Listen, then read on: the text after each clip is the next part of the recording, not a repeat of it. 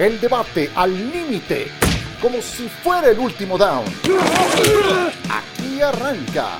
Cuarta oportunidad. ¿Qué tal? Qué gusto saludarles. Esto es Cuarta Oportunidad, nuestro capítulo previo al Super Bowl, al Super Bowl 58 aquí en Las Vegas, Nevada. Saludo a mis compañeros, a John Sutcliffe, a Miguel Pasquel, a Ramiro Pruneda, a Javier Trejo Garay. John, ¿cómo andas? ¿Qué tal? Buen día. Hola Ciro, compañeros, pues ya listo, siempre es esa época de la semana del Super Bowl que ya quiero que sea el kickoff, pero la belleza de Las Vegas, yo creo que esta ciudad tendrá que estar en la rotación para cada cinco años. Pues siempre he dicho que lo que pasa en Vegas se quede en Vegas y creo que sí es el lugar. Antes mi lugar favorito era Nueva Orleans, me he mudado a Nevada. Eh, bueno, no, eh, te aseguro que va a regresar. Yo, leí algunos eh, datos que ahora vamos a compartir con nuestros compañeros de, la derrama económica, de la cantidad de eventos, lo que son las cosas. Hace, ¿qué fue? El año 2012, leí una declaración de Roger Goodell cuando le preguntaron en relación a las apuestas deportivas y dijo, no son buenas para el deporte. Em, y ven lo que estamos. Entonces, pues sí, y la cantidad de de deportes que se han mudado a Las Vegas y los que están por venir eh, te hablan de lo, que, de lo que es este sitio aquí en la Unión Americana. Javier, que tú conoces muy bien, ¿cómo estás? ¿Qué tal? ¿Cómo estás, eh, Ciro? Compañeros, un gusto saludarles. Sí, por supuesto que eh, tiene, tiene un sabor especial que se juegue en Las Vegas por lo que representa esta ciudad en términos de, de, la, la sede, me parece, mundial de los espectáculos. Y el deporte visto como un espectáculo, evidentemente que también debe tener su lugar. La Fórmula 1 lo tuvo ya hace unos meses justamente en esta, en esta ciudad, ahora llega la, la NFL. Eh, sí, me, me, me, encanta que se convierta en esta ciudad en una potencia eh, atractiva para los deportes. Sin embargo, creo que implícito está también los precios, ¿no?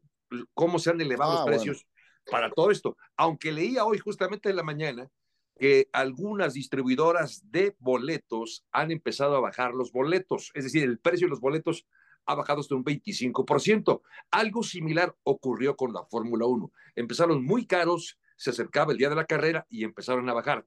No sé si es el caso, pero de cualquier manera, el espectáculo, me refiero a San Francisco contra Kansas City, bien vale la pena. El, es que el gasto del boleto eh, sí que es eh, muy alto para quienes eh, vayan a venir pero cuando acumulas todo lo demás, te sale en un ojo de la cara. Y yo espero que nuestro productor Rodrigo Vega mande los viáticos de cuarta oportunidad, ¿verdad? Porque están, están en proceso, en vías de extinción en este momento. Eh, déjame saludar a Ramiro. ¿Cómo estás, Ramiro? Bien, bastante bien. Y digo, contento por todo lo que está sucediendo alrededor, que estén disfrutando toda, toda la experiencia y justamente me llamaba la atención de, justamente de la afición, obviamente la cercanía de Las Vegas, de Nevada y justamente al estado de California, eso ayuda un poco y pues bueno, creo que sí va a haber una gran mayoría de aficionados de los 49 de San Francisco y me llama la atención parte de, de lo que podemos ver y esperar porque hay muchas historias muy interesantes ahí en este juego. Decía hace un momento, Javier, que eh, los eventos, sí, ese es el sello de Las Vegas. Es una ciudad pensada, Miguel, y diseñada para la realización de eventos. Durante esta semana hay programados 300 eventos entre conciertos, shows, fiestas privadas, fiestas públicas, etcétera. 300 eventos. Evidentemente, ninguno tan grande, tan importante como el Super Bowl, pero ese es uno de 300. Nada más para darnos una idea, Miguel, ¿cómo estás? Bien, Ciro, compañeros, gusto en saludarlos. Y, y, y, algo que también John va a saber bien de esto, está la Lead Cup, ¿no? Este fin de semana se está celebrando allá el torneo de golf, es importante que estuvo exactamente el fin pasado en México. Y, y hablando del entretenimiento de Las Vegas, recuerda que tiene un equipo de hockey joven que acaba de ser campeón. Me refiero joven porque lleva menos de 10 años en la NHL, ya fue campeón. Sabemos que también eh, constantemente hay partidos de la NBA, eh, por lo que sean de, exhibición. Eh, está el rumor, ¿no? De que si se van a ir los Atléticos de Oakland de las grandes ligas a jugar a Las Vegas, ya están los Raiders. Si de por sí era el mundo del entretenimiento ya con estos dos, con estos este, ya equipos profesionales, yo no tengo duda que bien lo dice John, cada cinco años se va a estar llevando mínimo un Super Bowl ahí acá en, en esta ciudad. Decía John. Eh, mira, hay un par de cosas. Yo creo que si hubieran sido los Ravens y los Leones, hubiera sido la misma locura y los mismos precios. Es la primera vez que veo que una ciudad domina más la demanda que los equipos, ¿no? Muchas veces, dependiendo los equipos, es lo que pasa. El año pasado, Filadelfia y Kansas City, yo te puedo decir que las empresas mexicanas como Match perdieron dinero. Los precios no estaban como pensaban, ¿no? Porque todas estas eh, agencias de boletos hace siete u ocho meses dicen, bueno, necesito 500 boletos VIP y los pagué en 5 mil dólares, por decir. Y luego te las rifas, no sabes ni quién llega. Y creo que aquí este fenómeno de ser Las Vegas, eh, creo que lo comentaba en NFL Live, el pasar por el Tropicana que se está cayendo a cachos y saber que ahí, en ese pedazo de terreno, van a jugar los Atléticos de Las Vegas, te dice este, este fenómeno que se está dando. Y lo de las apuestas es muy fácil. El gobierno americano se dio cuenta que de todos modos mucha gente estaba apostando de manera ilegal y cada estado está generando el 50% en impuestos de esas ganancias. Entonces, ya le convino a la autoridad, a los estados, a los políticos, y por eso hoy es la, es la prioridad número uno en el deporte, tristemente, pero es una realidad. Las apuestas ya son el mayor ingreso, así como la cerveza por muchos años era el patrocinador número uno, ahora es el mundo de las apuestas y estoy, estoy sorprendido de, no sé, ¿se acuerdan cuando se hablaba de Las Vegas y se enojaba hasta el comisionado Tagliabos? Hablarle de Las Vegas era como para ponerlo de mal humor. El infierno. Ahorita, le preguntan el infierno, y ahorita le preguntas a Gudel de Las Vegas y sonríe. Entonces eso te habla como también la fuerza del billete del dólar hace que cambien las opiniones muy Oye, complementando lo que dice John, se espera que las apuestas a nivel mundial, pero gran parte va a ser de Estados Unidos, sea para este partido solamente de 23 billones, billones de dólares. Sí, sí, no creo. 23 mil, 22 mil millones de dólares, lo que estamos hablando. Yo, el ejemplo que siempre pongo de este libro que les recomiendo de Billy Walters, el que inventó el mundo de las apuestas deportivas, el primer mes que se volvió legal la apuesta en Nueva York y New Jersey, se generó un billón de dólares de apuestas en un mes, imagínense. Y eso que son los 26 billones, y yo me atrevo a decir que debe de haber otros 25, el doble, de manera clandestina, porque hoy en día todos sabemos o conocemos amigos que, que tienen su bookie o apuestan en internet y es decir, es, es, es increíble a lo que está llegando y eso no lo va a parar nadie. ¿eh? Sí, bueno, nada más, si ustedes apuestan, háganlo con medida. Eso es lo que sí creo que falta, falta también complementar. Para divertirse. Es un tema divertido. Porque no es negocio. Exacto. Pero tiene, tiene un lado B muy, muy grueso del que nadie habla, ¿no? Y, y ese, ese, creo que también es nuestra responsabilidad. Como eh, comentaristas, que ah. muchas veces nos toca también hablar de ese mundo, etcétera, pues recordarle a la gente que tiene que hacerlo con medida y con responsabilidad. Entonces, bueno, pues es parte de la historia ¿Cuándo nos íbamos a imaginar que estaríamos a cuestión de días, de horas de un Super Bowl en Las Vegas? Pero la realidad es que como eh, sede, concentrando todo el ambiente en una zona eh, reducida, eh, con capacidad hotelera, con eventos, con todo lo que ya hemos mencionado, pues que por supuesto que es una sede, no cabe la menor duda. Yo tengo curiosidad por ver cómo va a estar todo esto hacia el viernes y sábado. De por sí ya te encuentras mucho tráfico, eh, pero no nada más en eh, las principales arterias de la ciudad, que tampoco es que sean muy amplias. ya empieza a costar trabajo eso y también caminar inclusive en las calles. Entonces todo eso es pues, parte este de lo que se está viviendo. Sí. Esta es, esta es la ciudad perfecta para decirle a tus cuates, oye, vamos a agarrar el coche, vámonos a Las Vegas a, disfrutar el relajo, aunque no tengamos boleto para el partido. Yo, yo conozco empresas que cada año traen a sus clientes a Las Vegas a ver el Super Bowl. Entonces, sí, va a ser, va a ser una locura de. Hasta hay que tener cuidado con la cartera y el reloj y cositas así. Hay que estar pendientes porque, porque creo que los profesionales del pickpocket van a andar por esta zona del país, ¿eh? Pues nada, que no estemos acostumbrados, traemos ya buena pretemporada en ese sentido, pues sí. bueno, yo les pregunto. Buen pedigrí, buen pedigrí, ¿no? Pues pretemporada eh, constante, ¿no? ¿Qué te digo? Ya eso, eso como que viene, va junto con pegado, uno sale a la calle ya ya con eso. A ver, ¿qué historia prefieren? ¿A los Chiefs con su tercer Super Bowl, Mahomes y Reed, Javier armando una auténtica dinastía en la actualidad? Em, ¿O el eh, sexto Super Bowl para los 49ers con la historia de Purdy, cortando una sequía del Super Bowl 29 que no gana el equipo de los 49 es un, eh, un, título. ¿Con cuál te quedas? Voy contigo primero y luego quien quiera entrar. Adelante. Gracias, eh, Ciro. A ver, evidentemente las dos son muy buenas historias, ¿no? Esto, esto de armar una dinastía como ya la están construyendo, si no es que ya la construyeron, lo podemos discutir más adelante si ustedes quieren, pero me seduce más la historia de Brock Purdy. Estas historias inspiradoras, estas historias de del underdog, estas historias como la de Kurt Warren, por ejemplo, convirtiéndose en una, incluso en una historia de película literal, lo que hizo Kurt Warren. Yo creo que lo de Brock Purdy también podría incluso, de ganar el Super Bowl, creo que podría inspirar alguna película. Eh, me parece inspiradora por lo que representa para muchos el, el, el, pensar, para mucha gente, que a veces si no estás eh, favorecido, si las cosas no te pintan bien, creo que existen oportunidades que ahí están. El chiste es identificarlas y tratar de aprovecharlas. Esto es lo que quiere hacer Brock Purdy. Eh, eh, y que el nombre de Pordy lo ligues a nombres como el de Joe Montana y Steve Young. Imagínense, Steve Young, eh, Joe Montana, Brock Pordy. ¿Brock qué?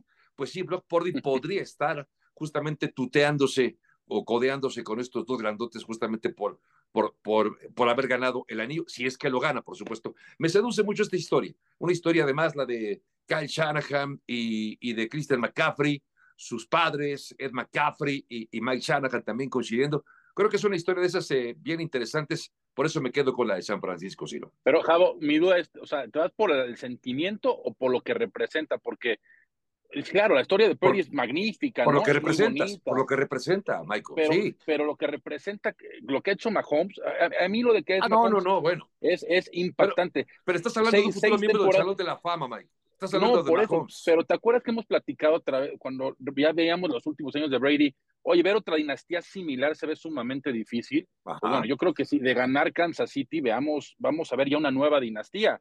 Seis campeonatos de conferencia seguidos, su cuatro Super Bowl como eh, y seis años siendo titular, la verdad es magnífica. Yo sí me voy a quedar en esta historia con los Chiefs porque jamás pensé ver algo similar a lo que vimos con los Patriotas y Tom Brady.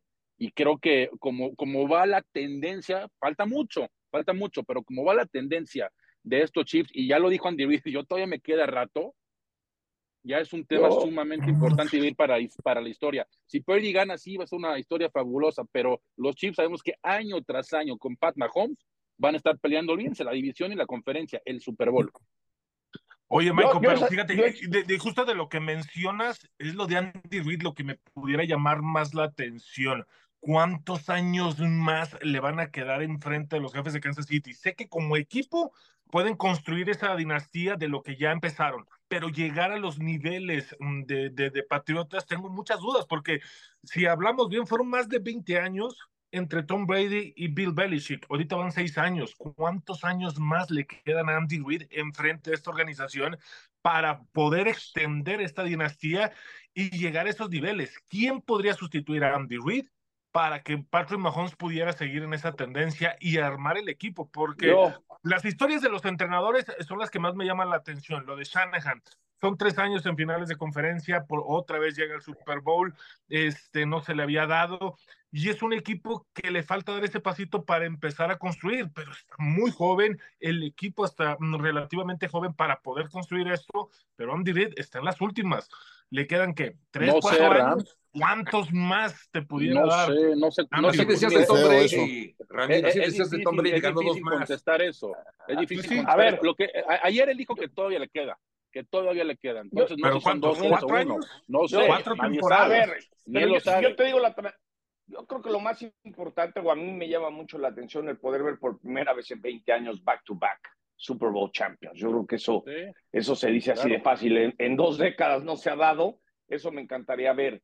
¿Qué creo que pudiera pasar? Y lo dije ayer en NFL Live. Andy Reid es como, como la Fit Pinkey, ¿no? En el Kentucky Derby. Mientras sigue esa monta y tenga ese caballo, yo lo que se va a querer subir al caballo el tiempo que tenga. Y siento que puede haber una transición. Vieron que trajo a Bienemy, eh, lo trajo a platicarle al grupo. Quizás en algún momento dado la transición natural que le gustaría a Mahomes podría ser bien mí. Pero yo sí creo que Andy Reid va a durar para un rato. Eh, eh, esto de la dinastía me gusta porque la palabra dinastía la usó Pittsburgh, Dallas tuvo su rachita, New England, es decir, pocas veces se dan. Yo creo que el back-to-back en dos décadas, eso es a mí lo que más me impactaría ver, que ya hay otro equipo que empieza a dominar y empieza a dominar gracias a Andy Reid que puso eh, orden en la temporada, porque este equipo traía mucho desorden. Ese Monday Night que perdieron con Filadelfia, te dabas cuenta, se quejaban de todo. Algo no hacía clic y se ve que Andy dio un par de zapes y dijo, ya a ver, ya, vamos a, enfocarnos y vamos a ganar esto. Entonces, esa es la parte que a mí me, me gustaría ver, ¿no? 20 eh, años me, se vuelva a repetir. me gustan las dos historias, eh, porque ahora que escuchaba a Javier hablando de, de todo lo que representaría para San Francisco es, eh, fascinante, pero yo también estoy más con la historia de Kansas City, ya sería dinastía, o sea, para, para llegar a ese término, ganando tres en un lapso de cuatro años, yo creo que ya tienes esa etiqueta, no tienes que hacer lo que los Patriotas para entrar a esa categoría. Eh, ganar tres en cuatro años fue lo que hizo Dallas con eh, Jimmy Johnson y Barry Switzer, entonces creo que sí entrarían en esa categoría. Ver el trofeo de campeón en las manos del mejor, porque Patrick Mahomes lo es, me, me, parece un lugar adecuado. Me gusta además la transformación que ha hecho Andy Reid para mantenerte vigente Em, tienes que saberte adaptar a los tiempos y creo que Reed lo ha hecho muy bien. Ya es el coach más veterano de la NFL con, los, eh, con las salidas de Pete Carroll y de Bill Belichick, el que tiene más años de edad es justamente Andy Reid y se ha sabido em, eh, renovar. Cuando tú ves cómo ha transformado este equipo, las veces que ha eh, mutado la línea ofensiva, cómo perdió a Tyreek Hill, cómo perdió a Juju Smith-Schuster, pues esa es la parte que creo que más trabajo le ha costado. No tiene bien Emi, tiene otro coordinador ofensivo, continúan ahí, cómo ha ido puliendo a Mahomes, todo eso me parece un gran trabajo. Y además la defensa que formaron, yo también me quedo con la historia de Kansas City, pero también la de San Francisco es fascinante, ¿no? Y sentiría feo por Kyle Shanahan que le cargan todas las pulgas de esas remontadas que le han hecho.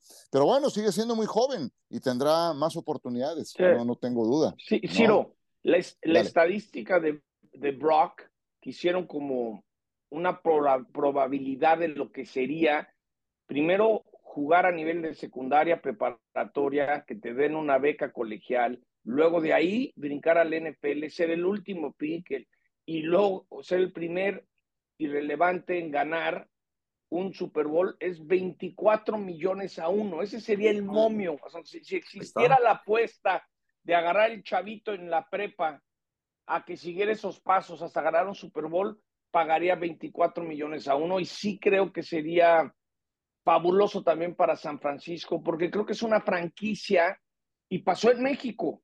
Es una franquicia que perdió muchos aficionados por una época, porque los niños le van a los ganadores. Los niños de repente le iban a Russell Wilson en Seattle, ahora le van a Mahomes en Kansas City, y perdieron ese público. Es decir, la gente que va a venir a ver a los 49ers es justo la que puede pagar por la edad que tiene por este, estos boletos. Exactamente. yo creo que para los, para los 49ers, ¿se acuerdan ese Super Bowl de los Rams que decíamos, los Rams les urge un Super Bowl para competirle a los Lakers, a los Dodgers? A San Francisco le urge un eh, Vince Lombardi para competirle a Dallas, para competirle a Pittsburgh, para competirle a Raiders, a los equipos más populares. A San Francisco le urge, porque tú lo sabes, Miguel, hubo una época que perdieron mucha afición porque los niños le van a los que ganan. No, no. Tú le preguntas a un niño de 12 años y Montana y Steve Young, ¿qué les importa? les importa Mahomes. No, no, no saben les importa Mahomes. Y lo mismo pasó con Brady, ¿no? Esa época de dominante tanto tiempo y mucha afición que los Patriotas no existían en México agarraron muy buena afición, tanto así que son de los, cuando estaba Brady, los cuatro equipos más populares en México. Sí. Ahorita que estuve cubriendo en Orlando, no más rápido, sino que estuve cubriendo lo de flag football, todos los del equipo mexicano que los felicito, eh, la secundaria Hemingway en Saltillo, Coahuila, pues todos querían ser o Mahomes o Chita. Yo que sí. eran las dos opciones. no, no, no. Esas las niñas. Las, niñas quieren ser Kelsey. No, es que, es eso, una historia en la cual ya no, me parece que ya se habló, se habló demasiado, pero se ha convertido ya, eh, más allá de su relación, se ha convertido en un jugador también muy atractivo, ¿no? O sea, evidentemente tiene que ver con su relación, pero responde en el campo, entonces me parece, de, evidentemente es un jugador a seguir, sin duda, Travis Kelsey, entonces me parece una, una buena historia también paralela, ¿no? A este ah, partido. Bueno, es el mejor en su posición y lleva haciéndolo eh, cuánto tiempo. Son creo que ocho temporadas de manera consecutiva superando las mil yardas que se vio cortada en esta temporada, ¿no? Estás hablando del mejor en su posición. Em, porque si solamente fuera eh, la parte personal, pues entonces ya no, no tienes ese complemento, ¿no? Aquí tienes rendimiento deportivo y además toda esa historia que ah. Yo estoy seguro que algo habrán escuchado últimamente. Vámonos a pausa y cuando regresemos vamos a escuchar a Dennis Brown.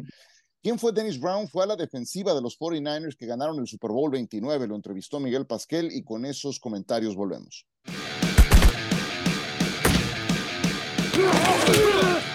Uh, let me ask you something. Looking back at uh, your team you had in '95, before that year, uh, you know, you you played twice.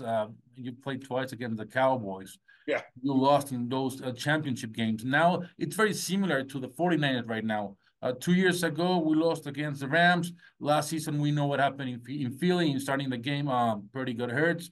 And now, finally, you know, and the third one is like the the good one, and you make yeah. it to the Super Bowl. How can you relate, and what advice would you give to the team, knowing it's very similar consequences through three seasons? Yeah, and just remember, you know, there was a Super Bowl about four years ago that the 49ers lost against this mm-hmm. Kansas City team yeah. mm-hmm. uh, in Miami. So, you know, and some of those guys are still on the football team.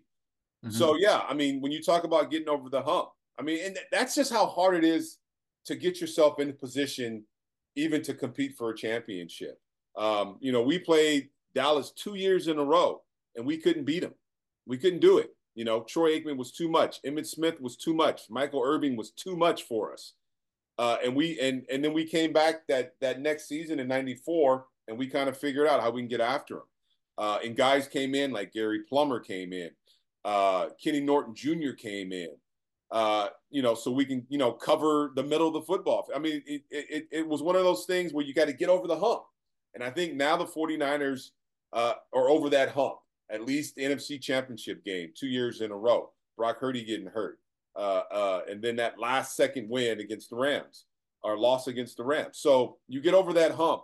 But now, you know, now it's a big hump you know, now you've been to the Super Bowl. You've lost a Super Bowl. Like I said, some of these guys still remember that. Uh, and I was just talking to the last reporter. You never talk about the loser. You only talk about the winner. Yes. You know, so you know you you got to get in that little small fraternity as far as winning uh, winning the Super Bowl. Uh, and this team has put themselves in a position to win a Super Bowl. But you got to play better than you played the last two weeks, and that's the bottom line. And I'm sure everyone knows that. Uh, Kansas City, this is a veteran football team. Uh, if they get a lead, uh, if they're if they're able to run the football uh, the way the last two weeks have gone, it's going to be a long day. So you have to be mentally ready for this football game. You have to understand kind of how teams are coming at you, how Kansas City wants to attack you. They're going to watch the film. Uh, Pacheco is going to run the football. Okay. Uh, so you have to shut down that run. And Mahomes is just one of those guys you got to be disciplined with. Um, he can make all the throws, make all the plays, off script, everything. You got to be disciplined. You got to get him on the ground. You ain't got to hit him. You got to hit him hard, but you got to get him on the ground.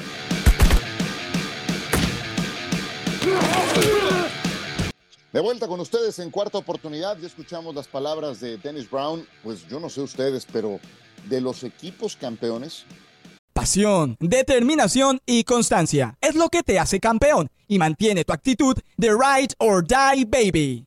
eBay Motors tiene lo que necesitas para darle mantenimiento a tu vehículo y para llegar hasta el rendimiento máximo. Desde sobrealimentadores, sistemas de sonido, tubos de escape, luces LED y más. Si buscas velocidad, potencia o estilo, lo encontrarás todo en eBay Motors. Con más de 122 millones de piezas, siempre encontrarás justo lo que buscas. Y con Guaranteed Fit de eBay, tienes la garantía de que tu pieza quede perfectamente a la primera o se te devuelve tu dinero. Porque con eBay Motors, quemas llantas y no tu dinero. Con las piezas que buscas, a los precios que quieres, tu auto se convertirá en el MVP que te dará el triunfo. eBay Motors ebaymotors.com. Solo para artículos elegibles se aplican restricciones.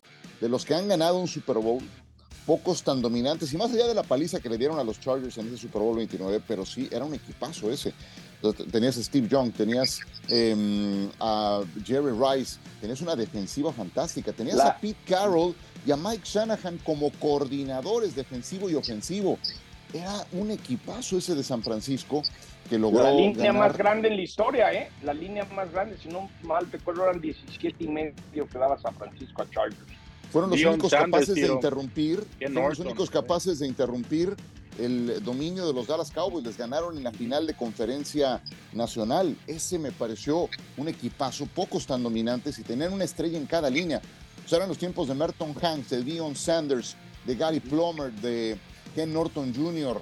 ¿Quién más estaba? Eh, Charles Haley, ¿no? Dana Charles Haley ya estaba ahí. ya, se había ido. Sí, ya, se, ya se había ido a par de temporadas antes a Dallas. Y como bien lo dices, Dallas le ganó los dos campeonatos de conferencia antes. Y todos sabíamos, ¿no? Cuando se jugaba en San Francisco, Dallas, que fueron tres seguidos, el ganador iba a ganar el Super Bowl, y ese fue el caso, ¿no? Primero Dallas, los dos primeros con Búfalo, y este que acabamos de mencionar del 29, que es San Francisco, que fue 49-26, una barbaridad. eran, grandes épocas esas. Ha sido, ha sido el peor Super Bowl que he visto, la verdad, porque al, inicio del segundo cuarto ya no había partido y eso es lo peor que te puede pasar en un, en un Super Bowl, ¿no? Pero bueno, sí, era, era un equipazo desde San Francisco. Y si por alguien me dio gusto, fue por Steve Young. Ajá. No, ese fue el Super Bowl que nos fuimos bar hopping con Enrique Garay en Miami. Sí, efectivamente, te rescatamos. ya, ya Lo recuerdo. Hay cosas que no, tendríamos que hacer un, un podcast. Este, Por favor, no. ¿Cómo se? Un detrás de cámara pero bueno. Sí, fue. se acuerda uno, mi Esa vez, fue esa vez, exactamente. Bueno, mejor vamos a otra cosa. Eh, vamos al factor X, esto solamente una X. Em, Javier, me tienes que decir, digo, no se vale que me digas a Mahomes y a, y a Brock Purdy, ya hablamos de ellos suficientemente en el bloque anterior, pero qué jugador que no está tan presente a lo mejor en el radar eh, descartemos a los dos principales de cada equipo, si quieres a Christian McCaffrey y a Brock Purdy de un lado, y del otro saquemos a Kelsey y saquemos a Patrick Mahomes. ¿Quién de esos medio ocultos en el radar crees que pueda incidir en el juego, Javier? Bueno, qué bueno que nada más me quitaste dos de cada uno porque me la, habrías puesto más complicada. Si hubieras puesto tres, tres jugadores a quitar de cada equipo, quizá el tercero lo hubieras quitado. Y qué bueno que no lo hiciste. A ver, el año pasado lo fue, y creo que este año también lo puede repetir, sobre todo si tomamos en consideración las yardas que ha aceptado San Francisco por la vía terrestre. Le corrió muy bien el balón Green Bay, le corrió muy bien el balón Detroit, así que me voy a quedar con Isaiah Pacheco para que sea el factor X, que sea el jugador clutch de este partido para que el equipo de Kansas City, que que para mí es el, el ya tener la oportunidad de hablar un poco de, las, de los favoritos o de los pronósticos, pero creo que el factor puede pasar por ahí, sobre todo porque ya hemos visto, sabemos que Kelsey es garantía, pero si no tienes a Kelsey, el, digamos que establecer el juego terrestre con la certeza de tener a un corredor vertical, un corredor que corre, corre de una manera como furiosa, ¿no? Me gusta cómo corre Isaiah Pacheco. Creo que Pacheco puede ser ese factor X para que Kansas City pueda ganar el partido. Muy bien, Pacheco es una buena opción. Ramiro, ¿quién más? Yo me voy a quedar con San Francisco, Joan Jennings. Este receptor tal vez no va a tener los grandes números, pero en momentos claves siempre aparece para San Francisco. En terceras oportunidades, hasta en cuartas oportunidades, jugadas rotas eh, para Brock Purdy. Creo que va a ser el jugador X de que te va a dar el cambio de un rumbo del partido en determinado momento, sobre todo en la segunda mitad, que es cuando más ha aparecido Jennings para cambiar estas situaciones. Yo, A mí me gusta, ¿saben quién mucho, Ciro? Compañeros, Divo Samuel. Estaba analizando el, juego en el primer Super Bowl hace cuatro años en Miami. La última vez que tocó el balón Divo y estaba teniendo un buen juego fue a la mitad del tercer cuarto. Después no le dieron el balón y era sueño de novato. Creo que Divo Samuel va a hacer mucho daño por la vía terrestre y si analizamos cómo juega la defensiva de, de Kansas, tienen muy buen esquinero, como es Davis Need, y creo que va a estar ahí con Ayuk, uno contra uno, ¿no? Porque juegan, normalmente Kansas juega no tanto zonas, juega hombre a hombre, el famoso man coverage. Pero cuando tienes a su esquinero dos o tres, ahí es donde se vuelven mucho más vulnerables el equipo de, los Chiefs. Así que sí, me voy a quedar con, con Divo Samuel, eh, tanto en el juego aéreo como en el juego terrestre, para que sea literal el factor X. Tampoco es tan, tan oculto en el radar, ¿no? Ese... pero ¿sabes qué llama la no, no, atención? No, pero, pero, pero, así que esta temporada sobresalido Divo Samuel, no fue ni Pro Bowler, no, no, no, no, creo. 14 yardas por recepción, ¿te parece poco? 14 yardas por recepción. Pero no, Javo, pero ve los números, compáralos con Ayuk. Ayuk tuvo mucho mejor temporada, Quiero tuvo mejor temporada. porque estuvo lesionado. estuvo lesionado, aún no, superó no, las, a ver, bueno, pero fueron dos partidos, ver, fueron dos partidos. Ahí, tierra. No, pero, fueron dos partidos. Yo sí creo que es el factor. Divo Samuel, eh, Divo Samuel es tan importante que cuando él estaba en el terreno de juego generaban 7.1 yardas y cuando él no está 5.5, un 30%. Lo que a mí me llama la atención, porque luego aunque los equipos no te digan, los momios y las apuestas averiguan todo. El prop para Divo de yardas para el partido del domingo aéreas, recepciones, está como en 57, 58 yardas, se me hace muy poco. mucho. Entonces, algo deben de saber, porque eso normalmente, normalmente estaría en los setentas. Entonces, eso del hombrito, hay que ver qué tan bien está, porque a mí me llamó la atención que estuviera tan bajo el prop. Para mí, si escojo de cada equipo, a mí me gusta Brandon Ayuk. Ayuk tiene, tiene una habilidad que el 81% de sus recepciones han sido para conseguir un primero y diez o un touchdown. Y yo creo que Ayuk lo vimos contra Detroit, como que Divo no estaba al 100 aunque jugó, me gusta por un lado. Y por el otro, Rashid Rice. Yo creo que este señor, como novato, 223 yardas, podría, con un partido excepcional, eh, batir la marca de novatos en la postemporada de, de Jamar Chase. Entonces, yo me quedo con Ayuk, me quedo con Rice y sigo con la duda porque a mí me llamó muchísimo la atención que el prop estuviera tan bajo de Divo. A mí me late que Divo. Recuerdo lo que McCaffrey nos contó hace unas semanas que Dice, no, no les puedo decir qué me duele y dónde me duele porque ya llevo 70 mil dólares de multas que me han pegado en el transcurso de la temporada. Entonces, hoy en día los equipos ocultan mucho más las cosas, sobre todo porque si tú sabes que le sigue doliendo el hombro a Divo, pues ¿qué es lo primero que van a hacer los defensivos de Kansas City? Pues darle un estate quieto al hombro, ¿no? Oigan, ¿saben quién, saben quién, Ciro? Y, y, no se hablan mucho de estos jugadores, pero equipos especiales, Jake Murray, ¿eh? El novato lo veo nervioso, falló contra Green Bay, falló contra Detroit, después regresó bien. Pues no es lo mismo fallar contra, con todo el respeto, contra Jordan Lobo, Jared Goff, contra Pat Mahomes. Pat Mahomes no te perdona. Y lo vimos contra Baltimore. Así que Jake Murray va a tener que estar perfecto para que San Francisco tenga oportunidad de ganar el partido. Sí. Bueno, Desde Roberto Aguayo no gastaba un equipo tan alto un pick por un pateador. ¿eh? Fue su primer pick del pasado draft. Yo hace un momento discutí el tema de Divo Samuel no porque me parezca un mal jugador, ni mucho menos. Eh, simplemente digo que no me parece tan oculto en el radar, ¿no? Alguien que logró 12 touchdowns en total en la temporada entre acarreos y, recepciones, me parece alguien muy, muy presente, ¿no? Yo, yo por ejemplo, es el más importante. Claro, y es tan, tan versátil, bueno, no tanto a lo mejor como Christian McCaffrey, pero en ese renglón de versatilidad es el siguiente y uno de los mejores de la liga. Eh, yo pondría el acento en un jugador defensivo que se llama George Karlaftis. Creo que em, los 49 de San Francisco, como que tenemos la idea de que es una buena línea ofensiva por Trent Williams, pero Trent Williams está oh, de un solo lado. El otro lado, con Colton McKewitt, me parece vulnerable. Y, y el que va a tener esa responsabilidad de ir por ese lado puede ser en algunos casos George Karlaftis. Y Carlatti es un jugador de segundo año, tiene una historia fascinante. Este, este chavo, siendo más joven, jugaba waterpolo con el representativo de Grecia. Y después, pues, se mudó a Estados Unidos, qué sé yo, siguió jugando fútbol americano, subió al colegial con Purdue y lo tomó el equipo de San Francisco y lleva en dos temporadas un registro de capturas bastante, bastante decente. Esta campaña lo terminó con diez y media y creo que puede dar de qué hablar, como lo dio de qué hablar Nick Bolton, por ejemplo, hace cuatro, hace el Super Bowl pasado con ese balón suelto que recuperó y se escapó a touchdown. Creo que tiene varios jugadores de esa naturaleza Kansas City. De la defensa, pues nada más se habla de Chris Jones. Díganme quién más. Bueno, tienen otro All Pro como eh, Trent McDuffie, un buen jugador. Y, y Karlaftis me parece uno, uno de esas características, que no es tan conocido. De hecho, no tenía podium el otro día en una de las ruedas de prensa. Andaba por ahí eh, deambulando, creo que fue en el Media Day. Entonces, creo que este puede tener un buen partido. Em, pues ya, ya se nos fue ya el programa, caramba, qué bárbaros. Em, es que siempre hay mucho que hablar en, en esta semana de Super Bowl. Les voy a preguntar su pronóstico del partido y para lo cual les pido que se manifiesten para verlos y escucharlos. Entonces, les voy a preguntar su pronóstico del partido y su jugador más valioso.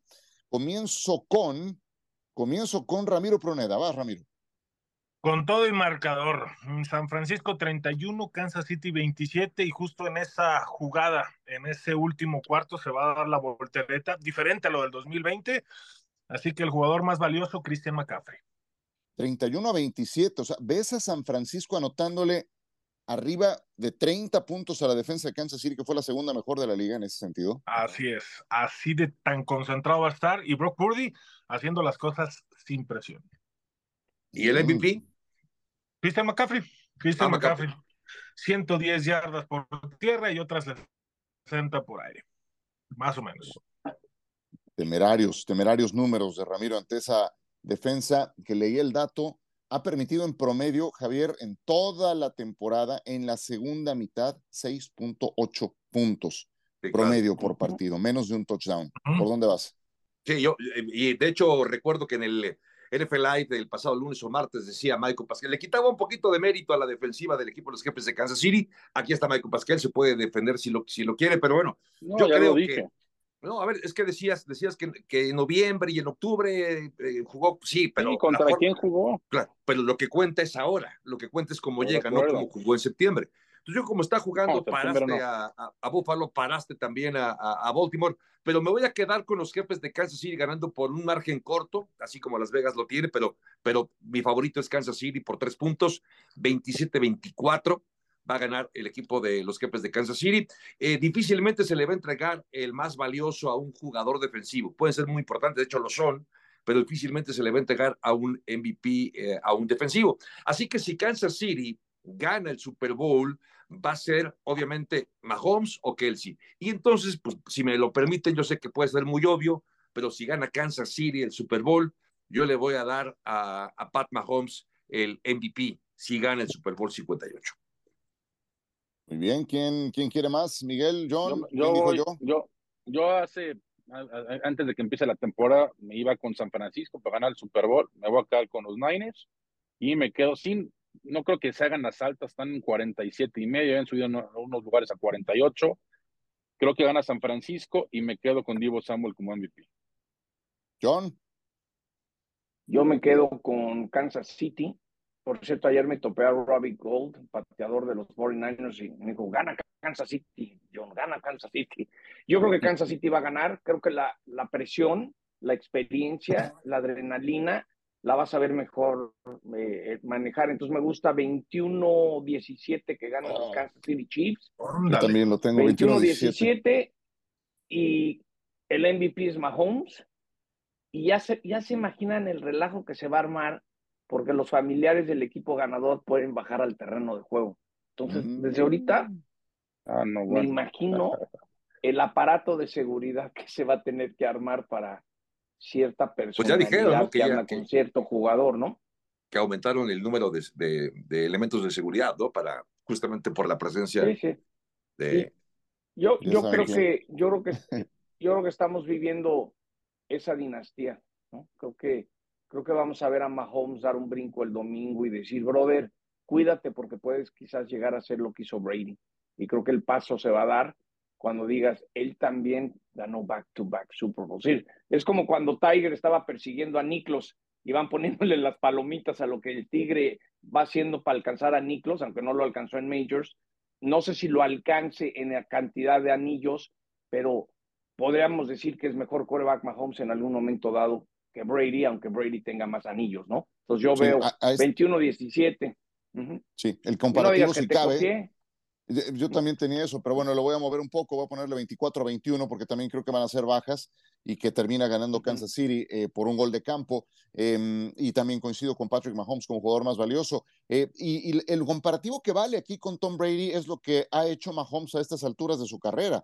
Y, antes de los 30 años, el conseguir tres anillos de Super Bowl sería algo fantástico, ¿no? Sería el más, eh, el que lo ha logrado más joven en su carrera, ¿no? Y entonces creo que el trofeo de campeón en sus manos se vería bastante bien porque es el mejor, eso me queda muy claro. Con todo, y que en el juego contra Baltimore no anotaron puntos en la segunda mitad. Ahí es donde, donde ves la valía de lo que hay del otro lado del balón, ¿no? Cero puntos en la segunda mitad en ese partido contra los Baltimore Ravens, pero la defensa lo hizo muy bien. Entonces vamos por ahí. Dime, John. Yo entre cada año en, el Super Bowl, según avanza la semana, te da una sensación de qué va a pasar, o por lo menos te da un feel y demás y cada vez estoy pensando hacia el dominio de Kansas City el domingo. Es decir, cada vez, cada vez estoy más seguro de que preguntas, escuchas, eh, como que vas juntando feedback de muchas cosas y cada vez veo más fuerte a Kansas City que San Francisco el domingo. Sí, yo eso le decía también a Raúl Orbañanos en, en una colaboración que tuve durante la semana ahí en Radio Fórmula y, y también conforme más me meto, más me convenzo de, de que va a ganar Kansas City y eso es lo que me hace dudar, ¿sabes? Cuando estás tan ah, seguro, lo ves tan claro de un lado, dices, no, ya me ha tocado que, que luego termina siendo del otro lado. Pero bueno, sí creo que va a ser un juego parejo y eso pues permite que la, moneda se vaya para cualquier lado, ¿no?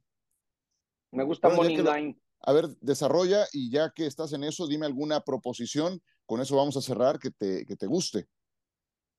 Bueno, la que, la que me llama la atención es la que está muy baja de cuántas yardas va a tener por de Divo Samuel. La última vez que chequé estaba como en 57, 58, me llamó mucho la atención. Esa me gusta.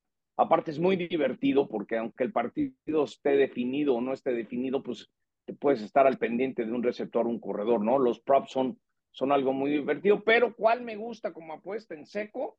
Eh, Money Line Kansas City, es decir, que no reciba puntos y que pague más 114, más 115. Entonces, ese 10% que normalmente las casas te quitan, pues te lo van a dar porque el favorito es San Francisco. Creo que el dinero inteligente, por algo se está moviendo la línea y ya solamente recibió un punto Kansas. Entonces, Money Line, Kansas City Chiefs.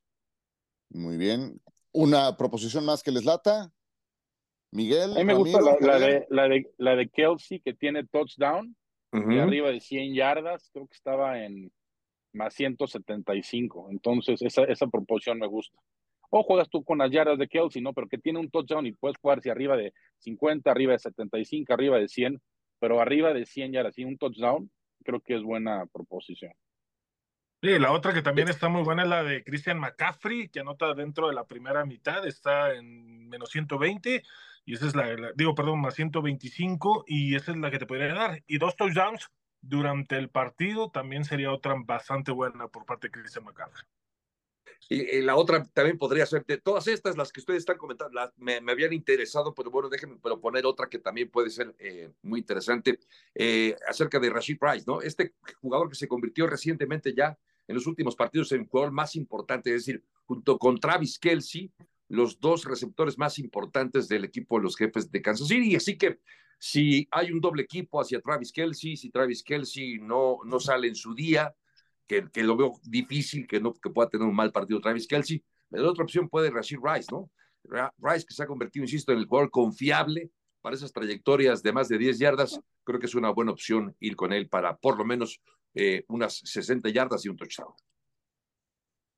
Yo no, no quisiera poner como, como villano a Brock Purdy, pero el que tenga más de una, que tenga una intercepción o más en este partido, pues creo que, creo que es viable, porque lo he visto nervioso en las primeras mitades de sus juegos de playoff, aunque estaba jugando en su estadio, y ahora, pues no es que vaya a ser visitante, está en un campo neutral, pero está en el juego más pesado que puede enfrentar. Y eso que va a ser local, ¿eh?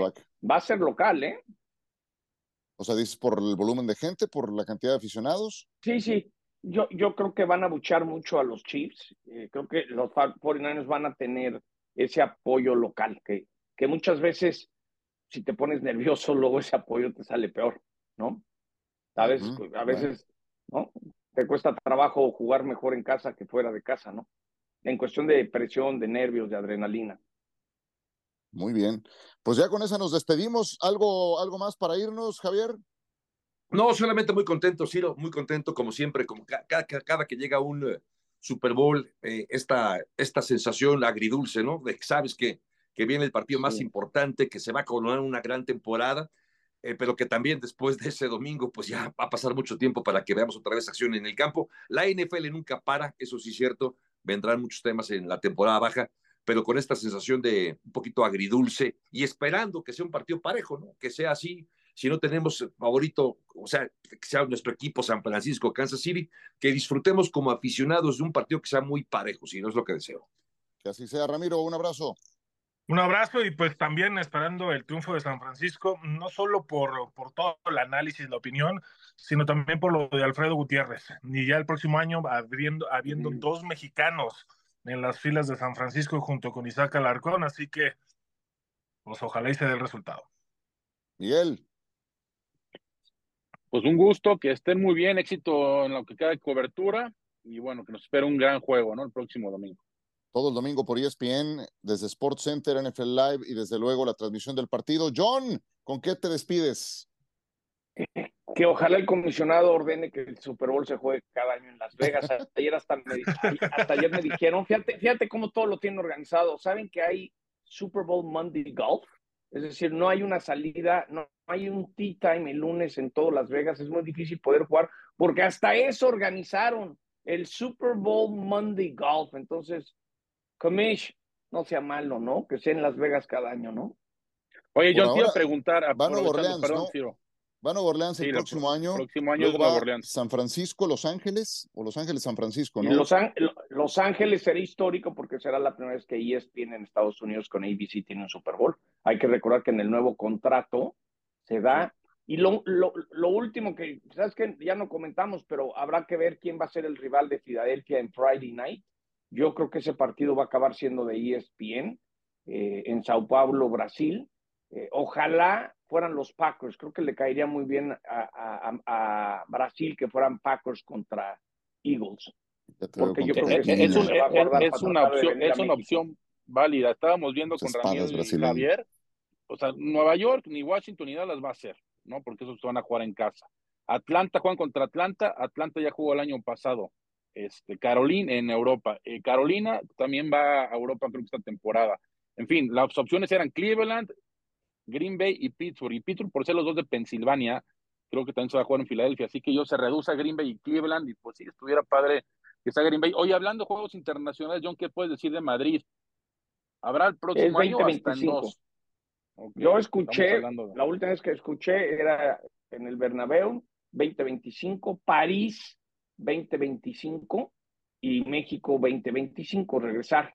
Aquí la, la pregunta es, si Brasil se va a quedar o les van a hacer como nos tocó a nosotros en el 2005, que fueron, se sembraron, dijeron, bueno, sigue trabajando, más adelante puedo regresar. También hay que ver lo del Friday Night, si ya lo quiere poner de manera permanente la liga, porque yo creo que el viernes por la noche de semana inaugural, no sé si me dijo Lalo o Pablo que el fútbol americano de, los chavos de la secundaria y prepa ya empieza un poquito más tarde. El Friday Night Lights está comenzando, creo que a mediados de septiembre, el 8. Entonces, ya podrán. Yo creo que el Friday Night Opening Weekend está para quedarse, ¿no? Hay que ver, con, este lo de Brasil es como cuando fuimos a México, que la cancha esté bien, que no la rieguen. La, ¿Se acuerdan cómo pues nosotros también le hemos regado en varias ocasiones, ¿no? Ahora que Brasil va a tener su gran prueba. Sí, llevan dos fumbles uh, en, en, la organización de México. Y pues lo que sí es que ya con el Mundial en puerta, eh, le van a tener que meter mano al Estadio Azteca y eso abre la posibilidad de que regrese la NFL a México, ojalá se, se concrete y que sea no nada más un partido, que sean dos, porque esa es una posibilidad también viable en una semana. Vámonos pues entonces a nombre de todo el equipo, de Rodrigo Vega en la producción, que la pasen muy bien, que disfruten el Super Bowl y no se lo pierdan por ESPN. El debate al límite como si fuera el último down. Gracias por escuchar. Cuarta oportunidad.